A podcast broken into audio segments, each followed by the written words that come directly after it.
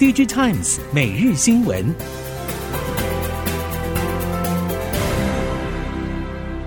听众朋友们好，欢迎收听 DigiTimes 每日新闻，我是翁方月，现在为您提供今天的科技产业新闻重点。首先带您关心。苹果 MacBook 将在越南生产，相当于苹果在中国以外分散生产的计划。最后一块拼图已经完成。供应链传出，除了红海已经在越南为苹果设置 MacBook 生产线之外，广达也敲定将前往越南设厂，地点将在越南北部。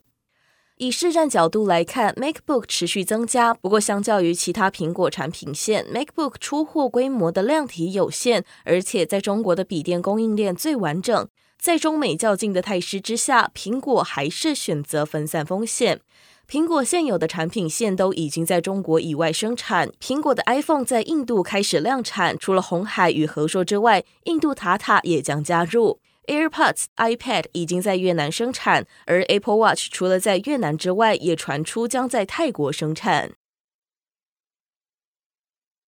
对于 Intel 宣布与 ARM 合作，半导体供应链表示，台积电竞争对手低估了代工转换的难度，有五大不容易发生转单的关键。第一，随着先进制程技术推进与设计成本飙升，台积电的客户粘着度更紧密。第二是台积电总裁魏哲嘉就明确指出，台积电与客户的合作是很早就启动，也就是如果高通二零二四年下半确定要转采 Intel 十八 A 制程技术，去年下半就要与 Intel 敲定合作案。第三个不容易发生转单的关键是，三星和 Intel 的最新制程技术以及良率都有不少疑虑，除了自家产品之外，并没有其他大单，与台积电差很大。第四，则是三星和 Intel 都与客户或多或少有竞争利益冲突。如果遇到供不应求的情况，产能先给自家还是给客户？第五是市况需求低迷，客户砍单更为保守。正处在营运低谷的三星和 Intel 也跟进台积电缩减与放缓扩产规模，等景气复苏，想要抢单就更难上加难。市场盛传，台积电在台湾高雄、南科、中科与竹科的多个扩产计划将全面放缓，有些工程将延后半年到一年。相关消息引发多名立委的高度关注。经济部长王美花十三号在立法院表示，台湾还是台积电研发和制造的重心。对于立委要求经济部长保证台积电在高雄的投资，王美花对此表示，台积电在台湾的投资还是会持续。对于市场传出台积电二十八奈米成熟制程投资可能从高雄移到日本熊本，王美花表示，他国提供补助确实会是诱因，但台湾还是台积电研发的制造重心。不过，台积电的具体做法还是要等到二十号的法说会公开后才会明朗。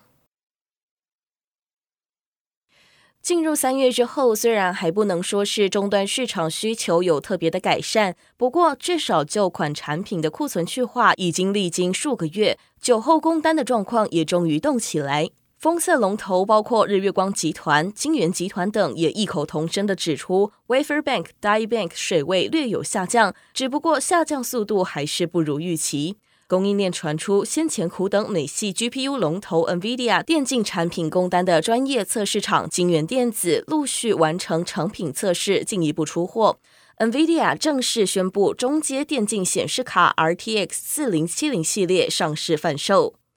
只是封测业者坦言，NVIDIA 目前对于四零系列大规模生产、放大量能的态度并不急。整体终端需求要有明显的回升，恐怕还是要等到六月比较清晰。后续实际后段封测大单何时才会明显回温？半导体封测业者坦言，至少得观察到五到六个月，客户是否有明显增加对晶圆厂投片才会比较明确。手机销售进入传统淡季，品牌和供应链业者大多预期，等下半年需求才有机会重启。不过，近期中系品牌商包括 vivo、小米等接连布局新品，甚至连五 G 晶片受到限制影响的华为也已经重新整备手机业务，在零件备货、新品规划与推展上都重新回到轨道。虽然全球手机需求持续疲弱，但随着新品接力上市，强化手机性价比的力度加深，以及品牌商区域销售有新的消长，都有力活络手机市场，同时让手机产业的新春早日到来。近期，中系手机品牌商新品推展动作积极。外传小米研拟在十八号发表小米十三 Ultra 平板电脑与穿戴装置等新品，其中小米十三 Ultra 与徕卡携手，以优质的摄录影手机相机功能为最大卖点。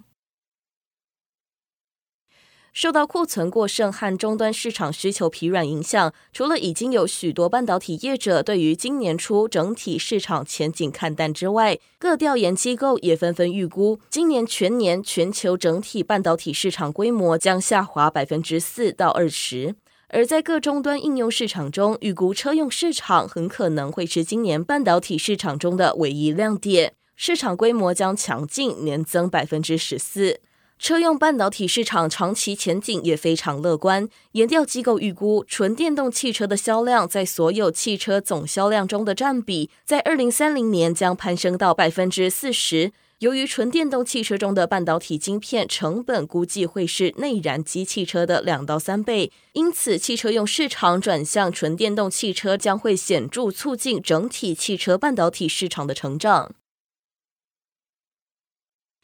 今年 Touch Taiwan 系列展即将登场，台湾显示器产业联合总会理事长暨友达总经理柯夫人指出，智慧座舱和 Micro LED 将是今年展会最主要的两大亮点。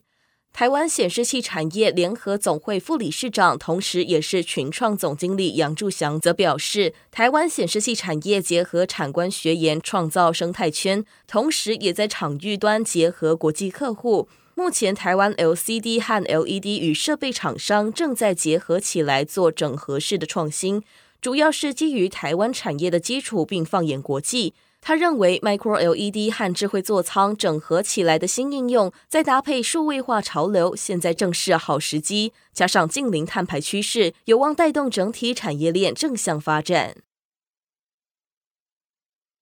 联发科印度总经理日前表示，在印度政府七点六兆卢比的半导体生产连结激励计划之下，一旦晶片制造生态系到位，联发科将投片当地晶圆代工厂。根据外媒引述联发科印度总经理的说法，如果当地生态系发展蓬勃，与手机和晶片制造业者合作，确实能间接帮助联发科。到时，联发科将选择从当地的代工厂采购晶片组，而非海外。联发科印度总经理表示，印度的半导体生产连结激励计划才渐进式，逐步将晶圆厂带到印度，完成印度制造。不过，联发科印度总经理也指出，联发科既不生产晶片组，也不会直接参与这项计划。Vedanta 和鸿海的半导体合作案，虽然和欧洲晶片大厂意法半导体结盟投入印度半导体晶片制造计划，但多位消息人士透露，在技术转让细节和合作伙伴关系期限以及各家投资金额方面还没有达成共识。消息人士表示，意法半导体希望限制技术转让范围，并就合资企业的期限制定落日条款。